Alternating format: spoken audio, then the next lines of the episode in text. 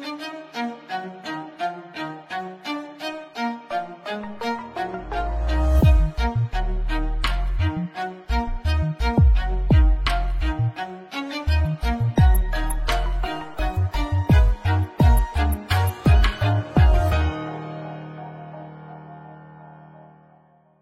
Olá, futeboleiros! Olá, futeboleiras! Futre apresenta Código Euro, episódio número 16, o podcast de futebol europeu aqui do Futre, toda quinta-feira no seu agregador de podcast favorito, para falar sobre tudo que acontece na velha bota, ou melhor, em toda a Europa, porque semana, inclusive, de Champions League, de Liga dos Campeões, muita coisa aconteceu, né? E Obviamente, a gente vai falar dos primeiros classificados, as quartas de final.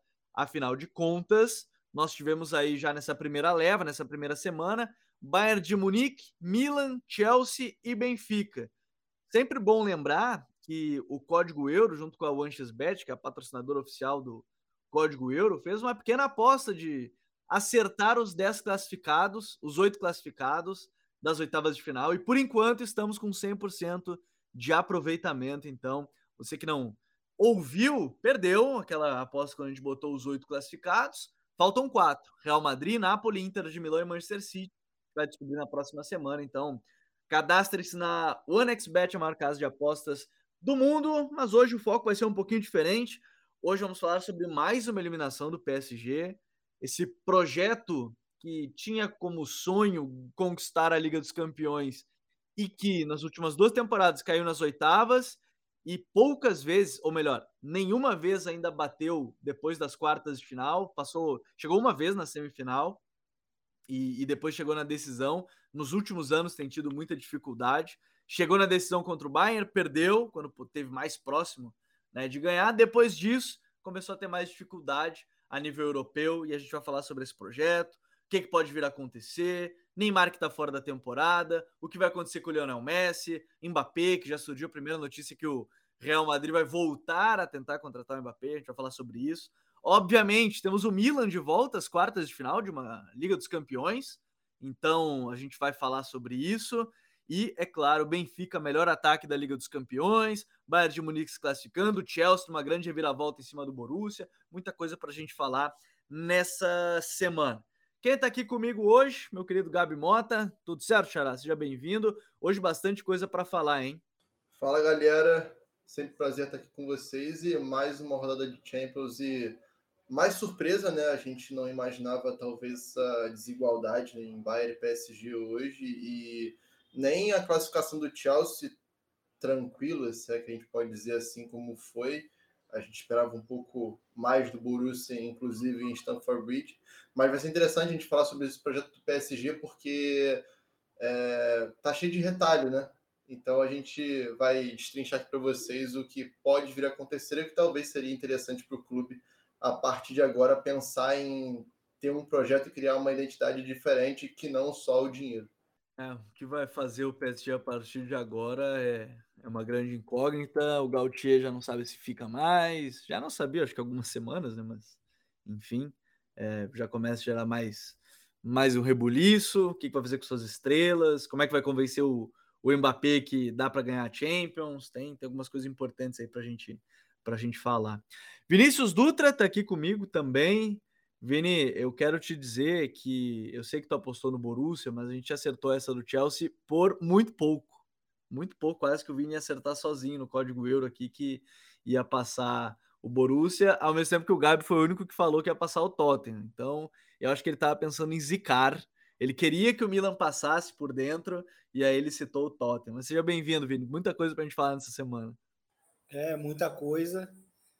Eu até acho que assim, o que foi primordial para o Borussia Dortmund, as lesões prejudicaram muito, né? A DM que estava muito bem nesse ano se lesionou no jogo seguinte, né, a, a da ida da Champions pela Bundesliga. Ele se lesionou dando uma assistência, inclusive. E, e eu acho que no fim o Borussia Dortmund até começou bem contra o, contra o Chelsea, mas não aproveitou o momento. E aí tomou o primeiro gol e, e aí depois foi difícil de voltar para o jogo. E hoje é, a gente viu o Bayern, que eu apostei contra, né? Também apostei no, no PSG. É, o Bayern é, tendo muita tendo muita personalidade, né? E eu acho que isso é uma das marcas do Bayern nos últimos anos e historicamente, na verdade. E, enfim, Milan também hoje conseguindo voltar a umas quartas de final depois de muito tempo, né? O que é importante porque recentemente a gente só tinha visto muito mais o Real e o Bayern e faltava aquele terceiro, né? O, o grande trio de Champions que, que é Real Madrid, Milan e, Bayern. É, de novo numa fase aguda, vai ser bem interessante ver esse possível reencontro deles, né? Então, mas temos bastante coisa para poder debater hoje. É, tem, tem bastante coisa e obviamente a gente vai começar falando sobre essa eliminação do PSG. Eu acho que o Vini toca num ponto muito importante, a imposição do Bayern nos dois jogos, com exceção ali dos últimos 15 minutos do primeiro jogo, da ida, acho que em nenhum momento parece que o PSG teve chance de passar. Dá essa impressão quando a gente começa a olhar o todo, né, dos 180 minutos, que e não vou dizer que tinha chance de passar naquele momento, era tentar empatar, inclusive, né? Quando o Mbappé entra no final do jogo contra, contra o Bayern, o que deu aquela expectativa para o jogo da volta. E aqui eu já abro destacando a atuação do Pamecano, né? Cara, a atuação dele foi muito, muito boa. As escolhas mesmo do Nagelsmann também acabaram dando muito certo. É, até já saiu a primeira notícia de um pouco de insatisfação do, do João Cancelo, que não está tendo minutos por lá, mas o Stanisic e o Pamecano jogaram muito bem, fechando aquela zona do Mbappé. E mais do que isso, né, Vini, para a gente começar falando, depois a gente amplia e fala da questão do PSG, o Nagelsmann fez o que ele comentou na coletiva, na primeira coletiva pré-jogo contra o na ida e na volta, que o mais importante era não fazer a não deixar a bola chegar no Mbappé ou chegar no Messi. E ele conseguiu fazer isso muito bem, né, nos dois jogos.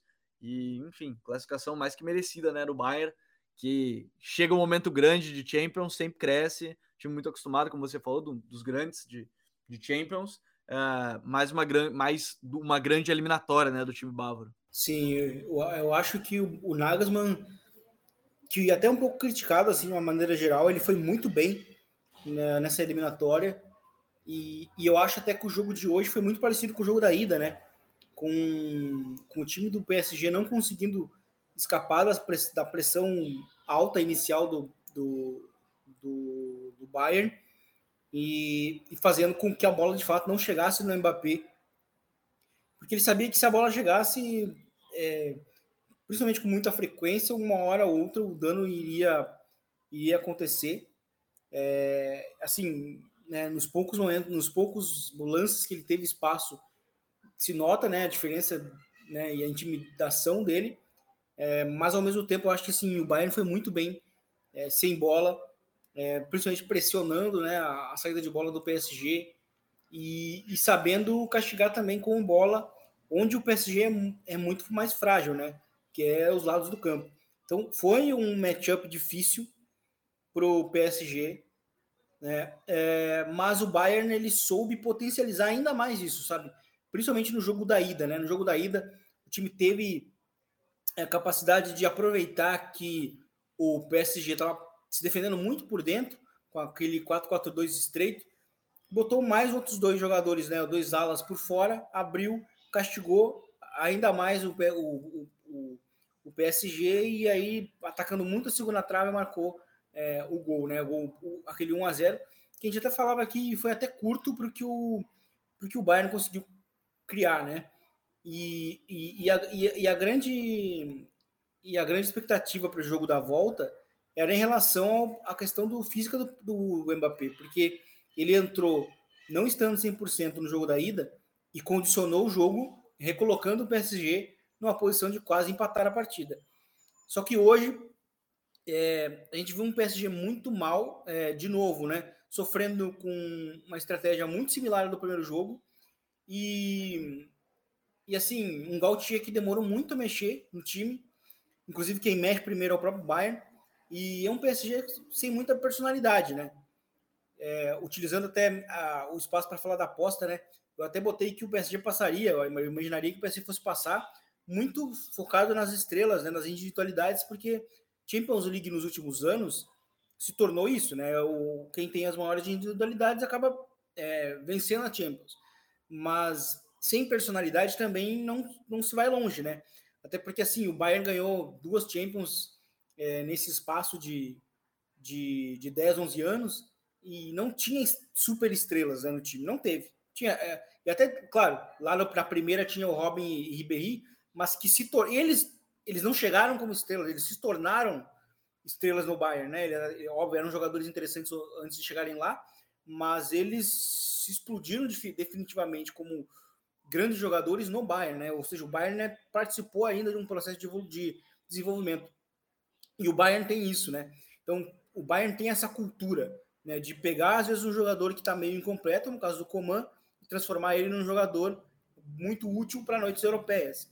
E, e, isso eu acho que tem faltado para o PSG, sabe? Essa, esse, esse, esse, esse conceito de time também, não só de cultura, mas de time. Porque a gente viu que o time, até sem o Neymar, em alguns momentos era até mais equilibrado, só que hoje, sem o Neymar, é, demonstrou muitas das, das, fragilidades que demonstrou ao longo da temporada inteira e muita e um time que hoje que precisava de gol estava sem pegada ofensiva, principalmente no segundo tempo. Né? Então, é, principalmente quando tomou o gol, né? E, e, ainda existiram avisos, né? Como, como os gols, o gol anulado do Choupo-Moting, mas eu acho que o que me impressionou, me impressionou muito é, foi a falta de personalidade mesmo do, do PSG no jogo da, da volta. E, e, logo depois do jogo, meu querido Renato Gomes Rodrigues, ele que acompanha a Ligue 1 ferrenhamente, mais próximo, postou uma, uma entrevista que o Sarabia ele deu lá no Wolves, né, no Wolverhampton, e que a grande frase no final das contas da, da entrevista é, é que ele faz a seguinte aspas do, do, do Pablo Sarabia, que é jogar com Messi, Mbappé e Neymar foi fantástico, mas o Wolves é um time. E aí, abrindo é, um pouquinho mais, ele fala: a coisa mais. É, foi fantástico jogar com os três, foi uma grande experiência, mas para mim, a coisa mais crucial é ser importante num time. Prefiro estar em outro time para assistir essa união, ser parte disso do que ser, do que ter somente uma reunião de individualidades. É, eu acho que esse é o grande ponto, né, Gabi? A gente está falando de um projeto que focou, focou, focou em individualidade, mas nunca focou num time. Né? Pouquíssimas vezes o Mbappé, o Mbappé não, pouquíssimas vezes o PSG teve um time. Chegou na decisão mais recente agora contra o próprio Bayern, né, na, em 2019, né, na, na decisão da, da Champions, mas ali talvez fosse o momento que tinha de fato um time e depois tudo isso se perdeu de novo, né? Não, não conseguiu manter toda essa lógica porque perdeu aquela final e resolveu mudar tudo de novo. Então, o PSG parece que sempre pensou em várias individualidades, mas nunca pensou em ter um time, né? É, tanto é que naquela época o Pochettino foi bastante criticado, até exageradamente, por justamente não conseguir fazer o time jogar bonito, tendo Neymar e, e o Mbappé, e depois Neymar, Mbappé e Messi, né? É, e claro, não, não é, como a gente já citou várias vezes aqui, não é fácil você fazer esse balanço, tornar um time equilibrado com os três juntos, né? E isso reflete um pouco da fala do Sarabia, né? Porque é, acaba que a gente está falando de individualidades que são excelentes, mas que dentro de um projeto não necessariamente elas vão se complementar de uma forma saudável para a equipe, né? Para o sucesso da equipe no final da temporada. E a gente consegue observar isso. É, é, eu até pensei durante o jogo sobre a situação do Neymar, a gente chegou a citar aqui que o, o time ficava mais equilibrado na parte defensiva e nas transições, é, sem o Neymar e com o terceiro meio-campista.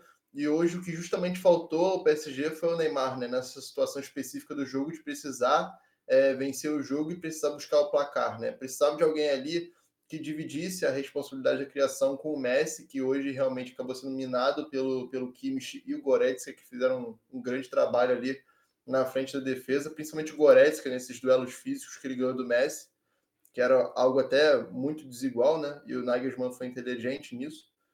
É, eu achei que faltou realmente o Neymar nessa, é, mas novamente seria só um retalho desse projeto, porque se a gente for é, para pensar no verão, quando a gente se animou e tal, e a gente viu que o Luiz Campos estava chegando e que a perspectiva de projeto realmente tinha chegado, eles estavam trazendo um treinador que não necessariamente era um cara badalado, era um cara que vinha fazendo bons trabalhos dentro da França, então conhecia a liga e conhecia potenciais jogadores que poderiam sair da liga e ir para o PSG. E a gente vê o time no ataque com os três, mas se a gente for olhar as opções do meio-campo, é algo muito limitado. A partida do Fabiano Ruiz hoje é deprimente, ele não acompanhou em nenhum segundo a intensidade do jogo, a intensidade que o Bayern impôs e muito menos o que o PSG precisava. Né? Ele deixou o Messi muito isolado várias vezes e ele não deu continuidade a diversas jogadas que precisavam é, dele ali. Né? O Vitinha caiu muito pós-Copa também, a gente entende que é também a questão de adaptação, a questão dele dar um salto muito grande também de ir para o Porto, sair do Porto e ir para um, um clube que ele precisa servir e correr pelo Messi, pelo Neymar e pelo Mbappé, não é algo fácil, né? E, e o, o Verratti foi muito aquém de novo, como a gente tem visto como padrão nessas noites mais decisivas de Champions League, né? Já há algum tempo que o Verratti não demonstra o melhor nível dele nesses jogos mais decisivos. Talvez se a gente for para pensar, desde o Ibra a gente não vê o Verratti tão é, efetivo e tão determinante assim numa eliminatória de Champions, né? E acaba que boa parte desses meio-campistas que estão no elenco do PSG vieram nesse verão. Vitinha, Fabiano Ruiz, Renato Sanches. E aí, como é que você refaz isso em, depois de apenas um ano com eles ali? Você vai de novo rasgar dinheiro e buscar novos meio-campistas? Você vai buscar um novo diretor para refazer tudo isso? Então, parece que é uma história que está sendo contada eternamente, um loop em que eles vivem e que a sensação que fica é que a gente vai ver isso de novo nesse verão. Porque eu, não, eu particularmente não vejo é, esses jogadores contratados, por mais que alguns sejam talentosos, eles acabam que não se complementam nesse estilo que o PSG prega, de jogar pelas individualidades e satisfazer principalmente o Mbappé, é, com a capacidade que eles têm hoje de entregar. Eles não, nenhum deles é, é um meio-campista mundial, assim como a gente até falou no off aqui, que o Chouameni e o Camavinga recusaram e poderiam vir a ser meio-campistas mundiais jogando pelo PSG.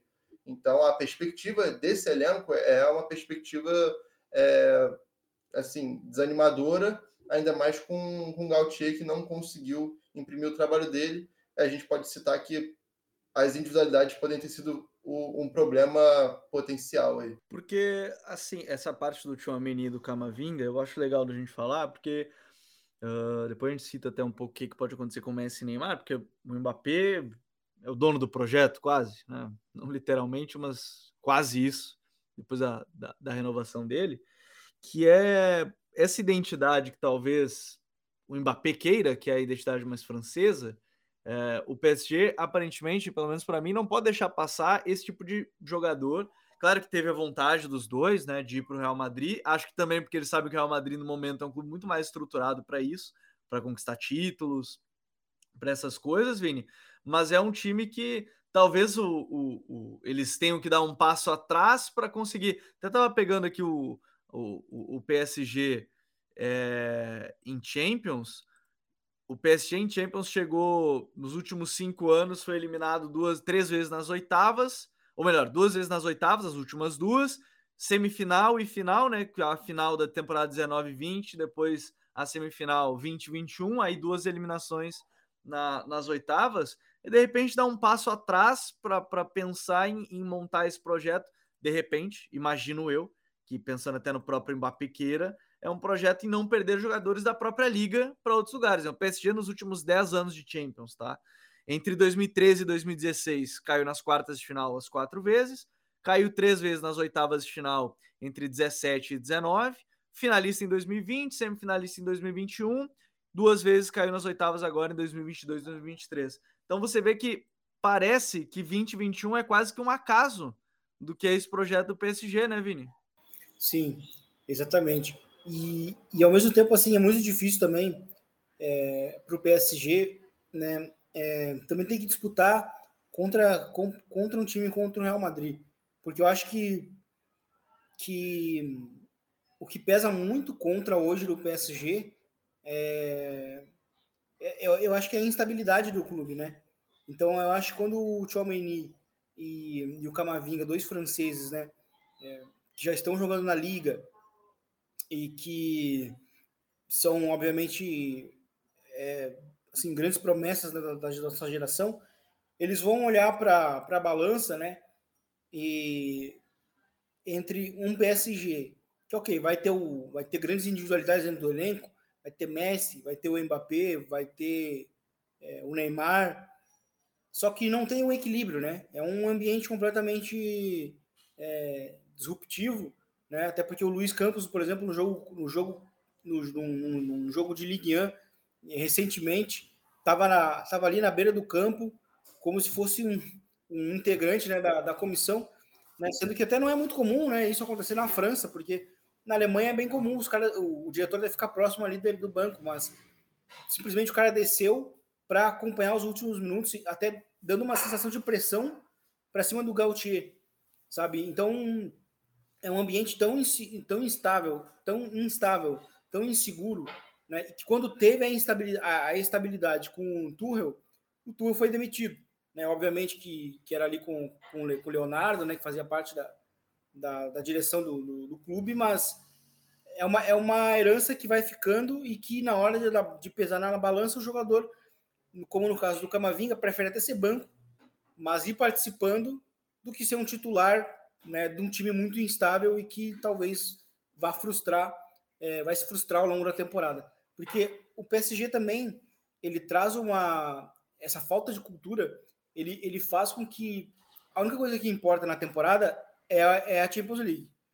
Então, basicamente, a temporada começa em, em fevereiro.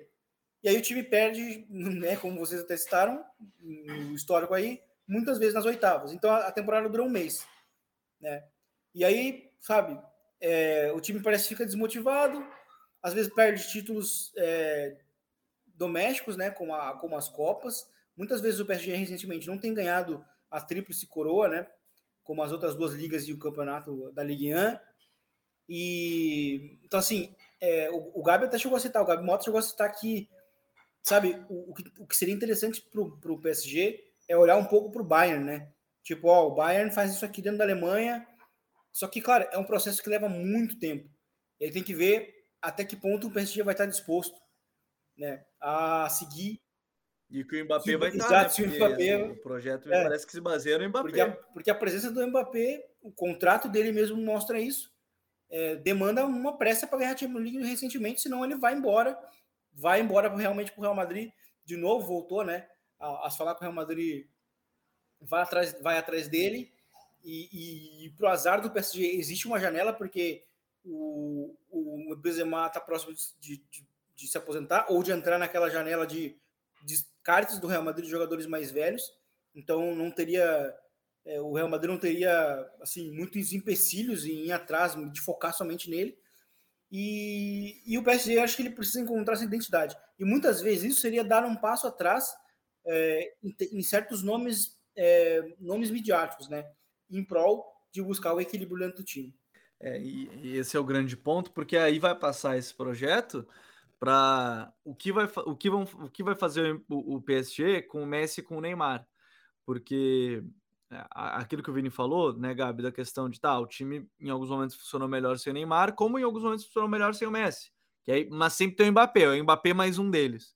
Não sei se o próximo passo não vai ser Mbappé sem nenhum deles e montar de fato um time, ó, vamos montar um time baseado numa única grande estrela, individualidade, e aí seja esse próximo passo. Se eles vão conseguir uma temporada, eu acho que esse é o grande X da questão, né? O que fazer com Neymar e Messi apesar do contrato do Messi encerrar, né, agora em, em julho, se ele não se ele não optar pela renovação, e o do Neymar não, né? O do Neymar encerra 2025, ele, ele ativou a cláusula de renovação automática até a temporada de 2025, apesar do Chelsea ser o nome mais citado nesse momento. Todd Boyle já falou alguns, já vazou a notícia de que ele gostaria de contar com o Neymar sendo estrela do Chelsea, mas abre-se aí a, o que fazer o PSG com, esse, com as duas grandes estrelas depois do, do Mbappé, né? É, a gente ouviu muito nessa temporada alguns ruídos de que é, tanto o Neymar quanto o Messi não aceitavam muito essa posição que o Mbappé foi colocado, né? Como não, não só como estrela, mas como o cara que tem as chaves do clube, se a gente pode dizer assim. E eu acho que nesse momento acontece, tem um contraste nas situações do Neymar e do Messi, porque é, claramente o PSG quer ter o Messi ainda, senão não teria nenhuma negociação ou então é, processo de convencimento para o Messi renovar o contrato, né? E a do Neymar, a impressão que a gente tem é de que o PSG não quer ter o Neymar mais, que o Neymar passou a ser um peso para o Paris Saint-Germain. Então a gente já tem meio que, não uma certeza, mas a gente tem uma impressão de que na próxima temporada, com certeza, um deles não vai estar. E aí, e aí fica o, aí fica o questionamento de como vai ser gerido é, essa não é nem transição, mas essa janela de, de verão para que você encontre o cara que vai complementar melhor o, o trio de ataque, porque eu citei o meio-campo. Voltando novamente na questão do meio-campo, como eles pensaram os nomes no verão no meio-campo, que foi o Soler, o Renato Sanches, o Fabiano Ruiz e o Vitinha. O, tem que olhar para os contextos, né? O Paris Saint-Germain inicialmente pretendia, é, entendia que eles jogariam num 4-3-3. E acaba que o Gautier, desde o início assim, começou com três zagueiros. O Fabiano Ruiz, por exemplo, ele jogou na vida inteira dele do Napoli no 4-3-3. Seja com o Sarri, seja com o Spalletti, no 4-3-3. Ele se destacou jogando nesse esquema e tendo dois pontas muito rápidos ali para ele é, conseguir né, ter, ter o, essa, essa vazão, né? E também o fato dele conseguir dele ser um cara mais cerebral, dele ser um cara mais do passe, e não um cara da ultrapassagem, digamos assim, né? O cara da infiltração. Então é só um exemplo de como talvez o Paris Saint-Germain não esteja pensando, os caras pensando num, realmente num projeto e, realmente pensando no treinador e como o treinador vai poder usar o cara, né? Então, assim, eu acho que a, a situação do Fabiano é só uma delas de que talvez o planejamento de contratação não seja o adequado ainda, mesmo que com o Luiz Campos a gente esperasse isso. E eu acho que o, o que vai nortear muito esse crescimento ou não, esse sucesso ou não do Paris Saint-Germain daqui para frente é justamente é, esse, esse, é, essa organização para se buscar a peça que falta. Por exemplo, no caso do Messi e do Mbappé, se ambos estiverem juntos na próxima temporada. Qual ponta vai complementar os dois? O cara vai jogar pela direita, vai jogar pela esquerda? Vai ser um cara mais trabalhador? O Mbappé já reclamou de ser o centroavante, né? Então, é, exato. Exato. Então, e aí tem aquela questão do cara tem que ser o cara ter que ser um trabalhador e poder é, e ter essa disponibilidade de voltar para marcar, de conseguir recompor e o PSG defender com oito. Então assim são várias nuances que assim só vai especificando realmente o jogador que o PSG precisa e aí você precisa ver se realmente o PSG vai conseguir buscar esse cara ou se vai se render novamente ao nome, ao nome midiático, como seria muito confortável o Mbappé virar e falar, não quero jogar de centroavante. E aí o PSG vai atrás do Vlahovic, que é um centroavante, um pivô, mas que não vai voltar para marcar. Então, assim, até que ponto eles não vão rodar, rodar, rodar e continuar na mesma situação, né? Então, eu acho que esse é o principal norte. E é claro, a situação do Messi, cara, se o Messi sair, eu não é nem que o alivie um pouco o peso de se montar um time novamente, porque assim, a gente sabe que o Mbappé é o centro do, do projeto tudo, mas a gente tem que levar em conta de que a pressão externa conta muito também, né? E eu acho que a opinião pública hoje, por exemplo, coloca o time muito mais atrelado ao Messi do que ao Mbappé, justamente pelas conquistas recentes do Messi, pelo que o Messi já foi já é para o futebol, né? Então, assim, fica aquele negócio de, cara, são os últimos anos do Messi, você precisa montar um time à altura do Messi. Então, é mais uma pressão, entendeu? Então, assim, não tendo o Messi, talvez essa pressão externa seja menor para o Paris Saint-Germain é, seguir.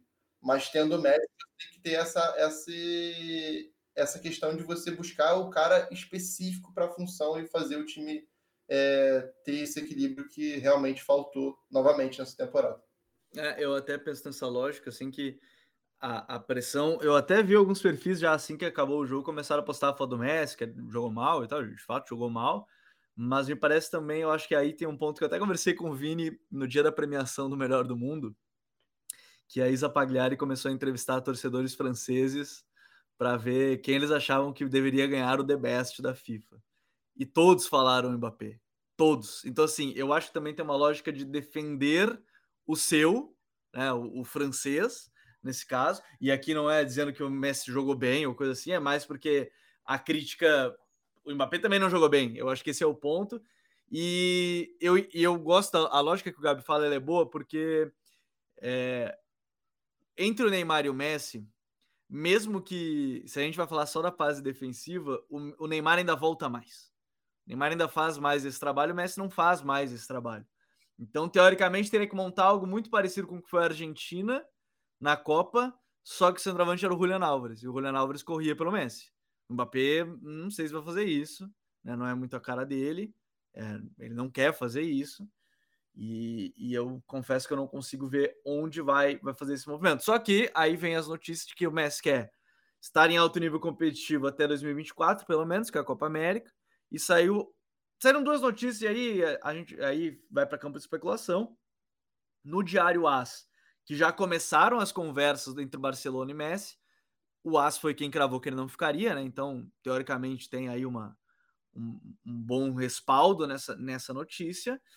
E, por outro lado, algumas é, da própria Espanha também, o Alfred Martinez, ele falou que não há chance financeira. Né? Então, são, é quase que é o 50-50, ou ele pode ir ou ele não pode. Brincadeiras à parte, é, é quase que é isso. Porque vai depender, acho que muito do jogador também, como é que ele vai se sentir agora após a eliminação. Acho que ele estava esperando o fim da participação na Champions para decidir o futuro. Acho que agora a gente vai ver a definição do que, que vai vai acontecer com o Messi lá no PSG. E com o Neymar a mesma coisa. É, mas também acho. E, e, o Gabi falou de centroavante trabalhador. É, não é tão midiático, não vai sair também agora que vai ser campeão inglês, que é o Gabriel Jesus. Bater na madeira que eu acho que vai ser campeão inglês, né? Vai que eu dou uma zicada aqui, monstra e o Arsenal perde. Mas assim, acho que vai ser o campeão inglês. E aí seria, é o Gabriel Jesus, é o 9 que vai trabalhar para o time é. e vai voltar e vai poder defender pelo lado, vai, enfim fazer pressão alta, mas não sei o que o PSG, sinceramente, é bem isso. Eu não sei o que o PSG vai fazer, porque o trabalho do Luiz Campos nem parece que é do Luiz Campos. Parece é. que é. Não, e, e, nessa lógica, até, da gente fala do centroavante trabalhador, que geralmente é, é, um cara que não é o centroavantão, né? Um cara que consegue rotacionar nas posições de ataque e consegue voltar. E nessa questão de trazer um francês e criar essa identidade, tem o Colomboani no mercado, que pode fazer a função, né? E é um cara que é por ser mais jovem, mais leve e tal, ele consegue fazer, conseguiria fazer essa função, principalmente pelo Mbappé, né? A gente viu isso na Copa do Mundo, por exemplo. Mas aí já vem o preço, né? E aí. Vai brigar com o clube inglês, né? Os clubes ingleses volta a ser PSG. Não, e, e, pô, na perspectiva, na perspectiva do Eintracht, você vai vender o Colomboani para a Premier League, que é um mercado pô, muito inflacionado, ou o Paris Saint-Germain, que é um dos clubes mais ricos do mundo. Então, assim, dinheiro vai ter que ser desembolsado para ter esse tipo de cara, né? Então, acaba que continua sendo PSG, PSG mesmo que a gente conhece. É, e aí o outro nome que se falou também é o Marcos Churran, né? Que esse tá livre no, vai estar tá livre no mercado em junho. Vai ser só questão de luvas, obviamente, né? Mas ele aí também nomes e times que brigam, já se falou o nome dele foi Inter de Milão, o próprio Barcelona, é, o PSG, né? Então vai ter que decidir, talvez jogar com o seu companheiro Mbappé seja, seja o caminho mas é um projeto que. Aí eu vou entrar nesse ponto do Luiz Campos, né, Vini? Apesar do Luiz Campos a gente sempre ter elogiado muito, parece que é só mais um projeto que, com Luiz Campos ou sem Luiz Campos, seria igual, as contratações seriam as mesmas, não teria nada diferente, né? É. Isso aí talvez seja um caso de que assim, ele, talvez ele não tenha, não esteja tendo muita liberdade, né? A gente não sabe até, até que ponto ele está tendo liberdade para poder é, montar o elenco é, acho que o Marcos Churran faz sentido como um jogador para jogar na esquerda, né?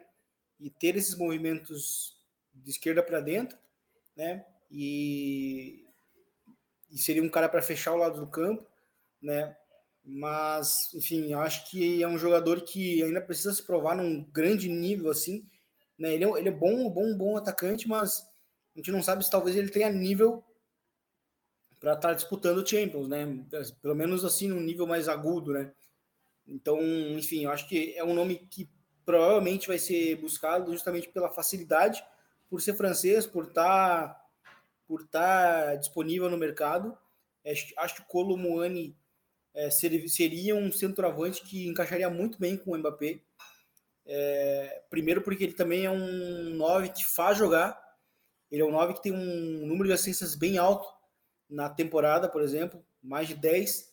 Então, seria um atacante que, por exemplo, que, que encaixaria muito com os movimentos do Mbappé, porque ele também se movimenta muito, o hora está na esquerda, está na direita. Né? O Frankfurt tem se dá um pouco de liberdade para os atacantes, e acho que ele encaixaria, né? Pelo menos no ataque, esses seriam os nomes. No meio-campo, o time também ia ter que buscar outros, é, mas acho que buscando muito mais um perfil também de jogadores que possam cobrir uma larga faixa de campo e talvez na defesa também, justamente pensando no, é, no, no, no, Sérgio Ramos, né, que é, nem sempre é uma certeza atualmente que está saudável, né? Ele até recentemente tem conseguido jogar bem. O Marquinhos mas... também, né? Essa temporada o Marquinhos lesionou bastante. É, exato, o Marquinhos lesionou bastante, chegou hoje já baleado para o jogo, né? Então, é, o PSG precisa olhar muito, assim, né, para tudo. Né? Então, acho que existem algumas peças interessantes, mas a gente vai ver até que ponto o time é, o time vai se render ou não a, a, ir atrás de um nome midiático em prol de um, de um, um nome de um outro nome que possa equilibrar o elenco. É, vai ser agora que a gente vai ter que observar o que, que vai fazer o PSG, os próximos passos, as próximas semanas serão aí. É bem isso, é, as próximas semanas são entre aspas de férias, porque o projeto acaba só querendo focar em Liga dos Campeões e vai querer confirmar o título francês, obviamente, mas a gente vai começar a ver certamente definição aí de que, que vai acontecer com o Messi, né, contratações, saídas, chegadas, muita coisa nos próximos dias. A gente não pode deixar de falar também meu querido Milan, né? Tá de volta às quartas de final de, de Liga dos Campeões, Gabi. É, depois de um período de grande oscilação ali do Milan, pré e um pouquinho pós-Copa, é, essa vitória de repente seja muito para retomar a confiança do time do Pioli, que inclusive já eram citados outros treinadores para assumir o lugar dele em caso de eliminação e demissão, né? É, a, a, Gazeta publicou ontem que o Luiz Henrique era o nome, falou do Tuchel também, então é, o Pioli com, com essa com esse calvário que foi a Série A do Milan até então, né? É, demorou muito a conseguir trazer o time de volta ao, ao nível que já foi apresentado e, e para isso precisou mudar de esquema, inclusive. Mas a, a reação do Milan na temporada é muito boa. De fevereiro para cá, o time cresceu muito nesse novo esquema. É, alguns jogadores voltaram ao seu melhor, o Theo Hernandes, por exemplo, o Rafael Leão mais por dentro também. É, a defesa está muito mais sólida agora também, é, concedendo muito poucas chances, por exemplo, com o Tottenham hoje. Se a gente for parar para ver realmente o jogo inteiro, a grande chance foi a, a, última bola do Kane de cabeça, que foi uma bola parada, né? Então, assim, é, é mais uma questão de, de uma jogada ensaiada que claramente o som procura o Kane. E, e, eu, e hoje, por exemplo, o Milan teve muito mais perto do gol do que o Tottenham, até antes da expulsão, né? As transições do Milan estavam rápidas, estavam eficientes.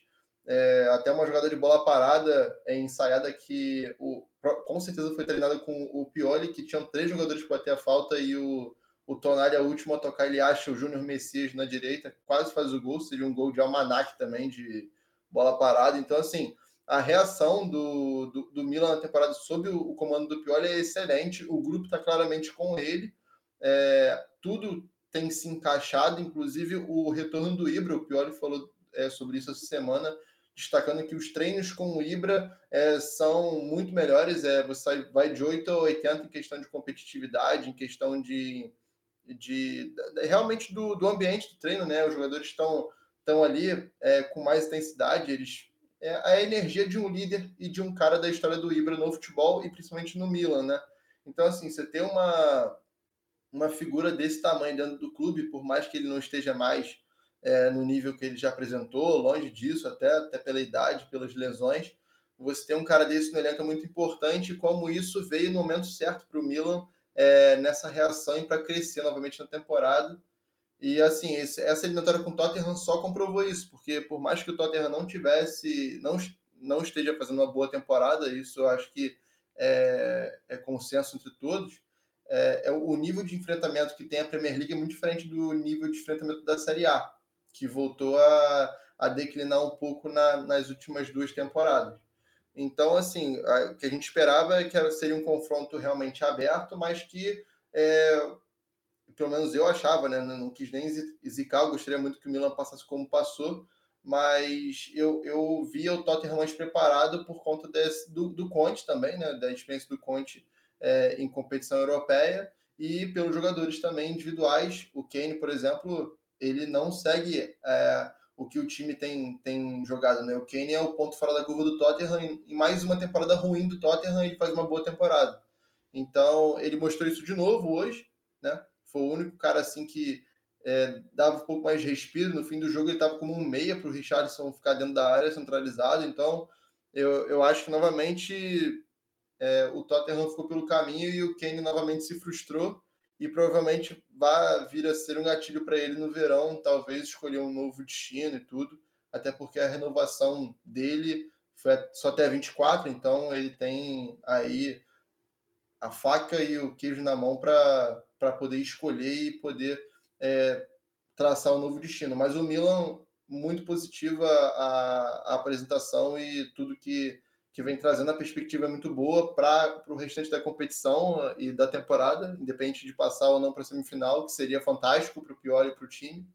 É, a reação é muito boa e o projeto acredito que vai seguir. Acredito que ninguém mais na Itália vai falar sobre qualquer outro nome que não Stefano Pioli no Milan.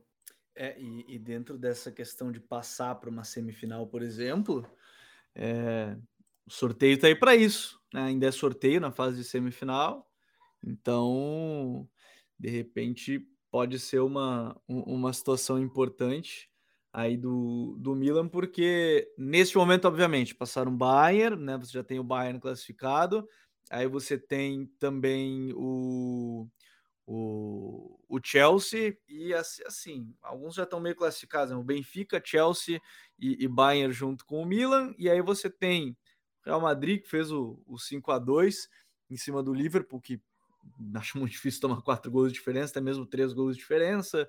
É, você tem a questão do City, que aí sim empatou, mas fora de casa.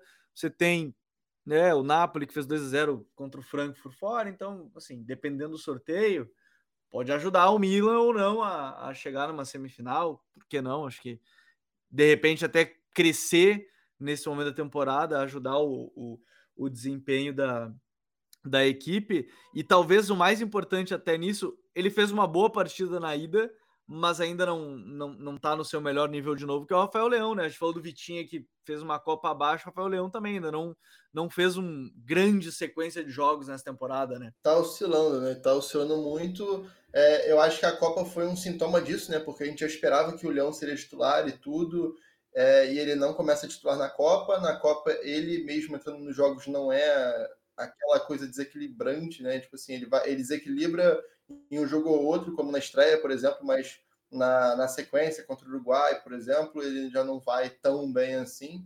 Então, e a, o retorno ao Liverpool, ao, ao Milan também não é dos mais animadores, mas ele ainda, dá, ainda tem esses lapsos de, de leão, né? Na ida ele foi muito bem, ele foi melhor em campo. A gente até trouxe alguns números dele nas redes essa, é, hoje, aliás, essa tarde, antes do jogo. E, e a capacidade dele de, de driblar e de segurar o, o, jogo muitas vezes, ser a válvula de escape do Milan e a válvula criativa também é muito importante, né? Ele é um cara muito completo e que o, o Pioli está sabendo usar muito bem, agora mais como segundo atacante, né? Não está mais tão aberto. Eu acho que o janeiro dele foi tão ruim por isso, porque o Pioli insistia ainda em botar o Rafael Leão colado na linha lateral, e isso é zero proveitoso pelas características dele, até pelo Theo, né? O Theo avança muito, taca muito a linha de fundo, então faz muito mais sentido você ter o Leão mais por dentro, né? E aí, é, nessa posição, ainda mais quando o Giroud está numa noite boa, de pivô, é aí que o Leão realmente cresce e e ele se apresenta mais. Hoje não foi um jogo daqueles que a gente esperava dele, por exemplo, mas eu acho que o saldo da eliminatória ainda é, é muito bom para ele, porque na ida ele foi determinante. É, foi, foi determinante mesmo na ida para a vitória do Mini classificação. E Vini, é, ainda nessa, nessa semana a gente teve a classificação do Chelsea num jogo que até a gente comentou quando observava o primeiro tempo, só que aí o 1 a 0 ele desencadeou uma, uma situação que aí o, o Chelsea cresceu, que foi um Chelsea que sentiu muito o jogo contra o Borussia, principalmente no primeiro tempo, só que aí fez o gol e aí de repente deu uma aliviada nesse sentido, porque foi uma partida abaixo, mas que o time acabou conseguindo confirmar a classificação, né, Vini? Muito bem importante para o Chelsea, porque é, o Chelsea ele está num momento que tão frágil mentalmente como equipe que a partir do momento que ele sofre um gol, o time desmorona.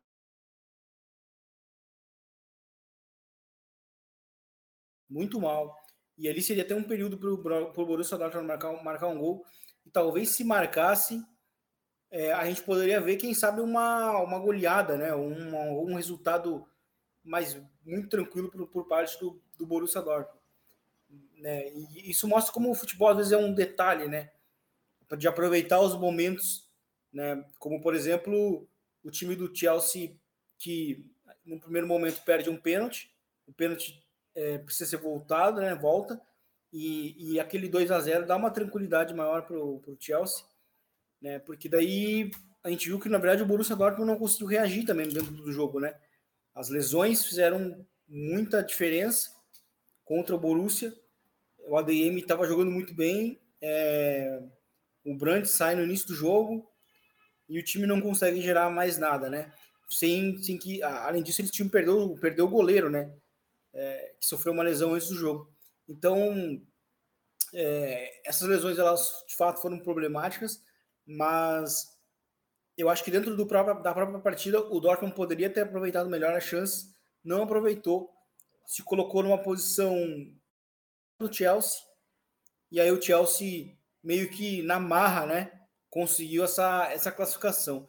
Geralmente esse tipo de vitória pode significar aí um turning point, né, um momento de virada na temporada, porque o Chelsea tem jogado muito mal mesmo, né, muito mal, não está jogando como uma equipe, né, tá jogando realmente como um time que, que de fato foi montado da noite para o dia, como foi, como foi, como, como foi aconteceu é, nesse ano, e, e ainda tem essa e está tá sem essa identidade. Mas vamos ver daqui para frente como que como que vai acontecer. Porque semana passada a gente estava falando do Liverpool e o Liverpool, é, pelo menos nesse momento, né, a partir da chegada e, e, e já entrosamento do, do Rakpo, é, jogando como esse falso 9 e o, e o Darwin Nunes jogando partindo da esquerda, cortando muito para dentro, que o Rakpo né, acaba gerando por estar circulando fora da área, o Liverpool encontrou pelo menos uma identidade ofensiva que tem dado certo na Premier League recentemente. Né? E até por isso que até semana passada eu falava que eu, eu, eu via até com bons olhos esse final de temporada do Liverpool a partir desse aspecto. E o Chelsea, ele a, a, até hoje ainda não encontrou é, algum, algum tipo de identidade ou algum, algum sabe, algum padrão para poder se apegar. Mas essa vitória conquistada meio que na marra, né, muito mais na garra do que na, na organização, ela pode ser importante para o time encontrar algum tipo de, de, de padrão, de, de, de nível coletivo para esse final de temporada. É, e a gente vai ter que. Eu, eu acho que aí tem um ponto importante para essa parte do, do Chelsea, porque tem muito talento, né? Tem talento no time. É, a questão é conseguir organizar da melhor forma. Tanto que do mês de fevereiro rolou a piadinha de que o João Félix ia ter o, o eleito gol do mês, só que era o único gol do, do mês de fevereiro. E o pessoal começou a brincar com, com a situação, o time não conseguia é, fazer gols. E por fim, a gente tem que falar do Benfica, melhor ataque da Liga dos Campeões, goleada atrás de goleada, Gabi, e olha, estão deixando o Estádio da Luz sonhar com uma, assim como eu falei do Milan, sonhar com uma semifinal nunca é demais para o time do Benfica. Belíssimo time do Roger Schmidt, muita pressão, ataque a todo instante, né, e que certamente a gente vai destinar alguns minutos a mais em breve para falar sobre, mas que muito impactante esse time do Benfica e por que não sonhar até com uma semifinal, dependendo do sorteio, né? Sim, é um time muito dominante, né? Até em Portugal já começa a falar que desde o Porto não tem um português na final de Champions, né? E que esse Benfica é o, é o potencial azarão dessa edição, né? E o jogo de ontem, cara, eu acho que é o, o time do Roger Schmidt em estádio, em estádio puro, assim, é como ataca bem com os laterais indo para o fundo, né? E o, o Rafa fazendo movimento de diagonal para o meio, o João Mário também. O Gonçalo Ramos com um excelente trabalho de pivô também, jogou muito ontem, de novo, dois gols e uma assistência para o Rafa também. Então é um time muito dominante, é um time que, que é muito fluido, né? Todos eles se complementam muito bem. Até a posição do João Mário não é uma posição assim que a gente imaginava tanto, né? Ele parte um pouco mais da direita para o centro, não é propriamente um cara que vai para o fundo ou vai buscar uma jogada num contra um, mas é mais aquele é, é, um facão mais, mais curto, digamos assim, né? Que ele já está ali na meia direita e centraliza para o Gilberto descer. E ontem esse trabalho foi muito bem feito, porque é, a atuação dos laterais de novo foi muito determinante. O Grimaldo deu uma assistência, o, o Gilberto sofreu um pênalti que novamente o João Mário converteu, é o rei dos pênaltis nessa temporada. E é um time muito sólido, cara. É, impressiona muito o, o nível competitivo do Benfica, ainda mais a gente estava falando agora há pouco do PSG, com o nível de enfrentamento da Ligue 1 e tudo, é, o nível de enfrentamento do Milan na Série A na hora de enfrentar o Tottenham. Esse time do Benfica, com o nível de enfrentamento que tem a Liga Portuguesa, chegar na Europa, passar em primeiro num grupo que tem Juventus e, e Paris Saint-Germain, e assim, acabar com o Bruges, que surpreendeu completamente na fase de grupos também, tirando equipes importantes, por exemplo, como o Atlético de Madrid.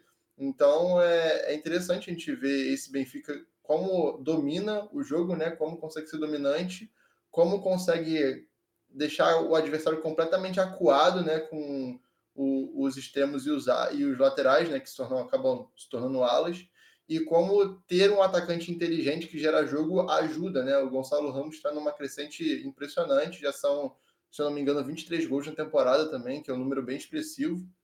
Talvez chegue até no, no Darwin, que nos números do Darwin da última temporada, que também foram muito impactantes. Mas é um cara que realmente, ao contrário do Darwin, o Darwin é um cara mais vertical, um cara mais da profundidade. Gonçalo Ramos consegue ser esse cara, mas é um cara um pouco mais de pivô, um pouco mais técnico também nos movimentos é, o jogo de pés dele é muito bom também. Ele faz, o, o primeiro gol dele é um golaço, que ele gira para dentro da área e nesse, nessa, nessa troca de pés aí ele consegue encontrar o espaço para fazer o gol. Então é um time muito empolgante, cara. Eu tô bem é, surpreso com esse time do Roger Schmidt, como eles conseguiram melhorar ainda mais no, no pós-Copa e também torcendo para o sorteio ajudar, que eu gostaria de ver essa história se prolongar um pouco mais na Champions. É, vai saber, né? Porque passando Napoli, Benfica, Milan, vai saber o que, que o chaveamento vai, vai nos fazer esperar nessa temporada, mas a gente vai falar em breve um pouquinho mais sobre essa equipe do, do Benfica, do, do Roger Schmidt, que é um dos times que tem sido bem empolgantes nessa, nessa temporada. Mas os jogos de volta da Champions, semana que vem, os últimos quatro classificados teremos aí uma certeza maior e aí a gente já comenta um pouquinho mais sobre eles. Ficam faltando aí Napoli, né, que venceu por 2 a 0 Rangers, Rangers não, perdão, venceu por 2 a 0 Frankfurt, né, por 2 a 0 na ida, fora de casa, então joga agora no estádio Diego Armando Maradona. O Porto e a Inter de Milão, 1 a 0 para a Inter no jogo de ida, né? Então agora o Porto em casa, estádio do Dragão, tem a chance de botar de volta o placar, de, de levar para os pênaltis, de, de, classificar. O Liverpool que perdeu por 5 a 2 para o Real Madrid, Real Madrid jogando em casa agora, com grandes chances de, de se classificar. E Manchester City e RB Leipzig, onde empataram em 1 a 1 no jogo de ida, agora o jogo de volta em Manchester. A gente volta na semana que vem, aí a gente vai falar um pouquinho mais sobre esses confrontos também. Vini, valeu, meu querido. Até semana que vem para a gente falar desses jogos de volta e finalizar as oitavas de final da Champions. Valeu, Gabi. Valeu, Gabi Mota. É isso aí, foi um prazer. Grande semana de Champions novamente. É legal, né, ver o, assim, o Milan bem, né? Porque o Milan, e eu acho que é um tema que conversa com o que a gente falou aqui do PSG. O Milan passou por um projeto muito longo até voltar a vencer um título, né? Demorou basicamente uma década, mais de uma década, na verdade, foi 2010, né? 2010, 2011, o último título. 2010, né? O último título é, com o Alegre, com o Ronaldinho ainda, né?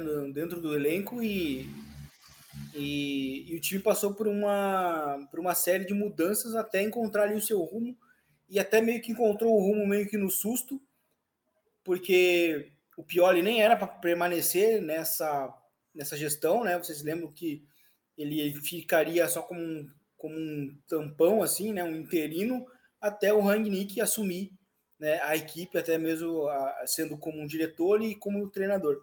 E aí o time do Milan encontrou um, finalmente um, um, momento bom com o Pioli e decidiu apostar.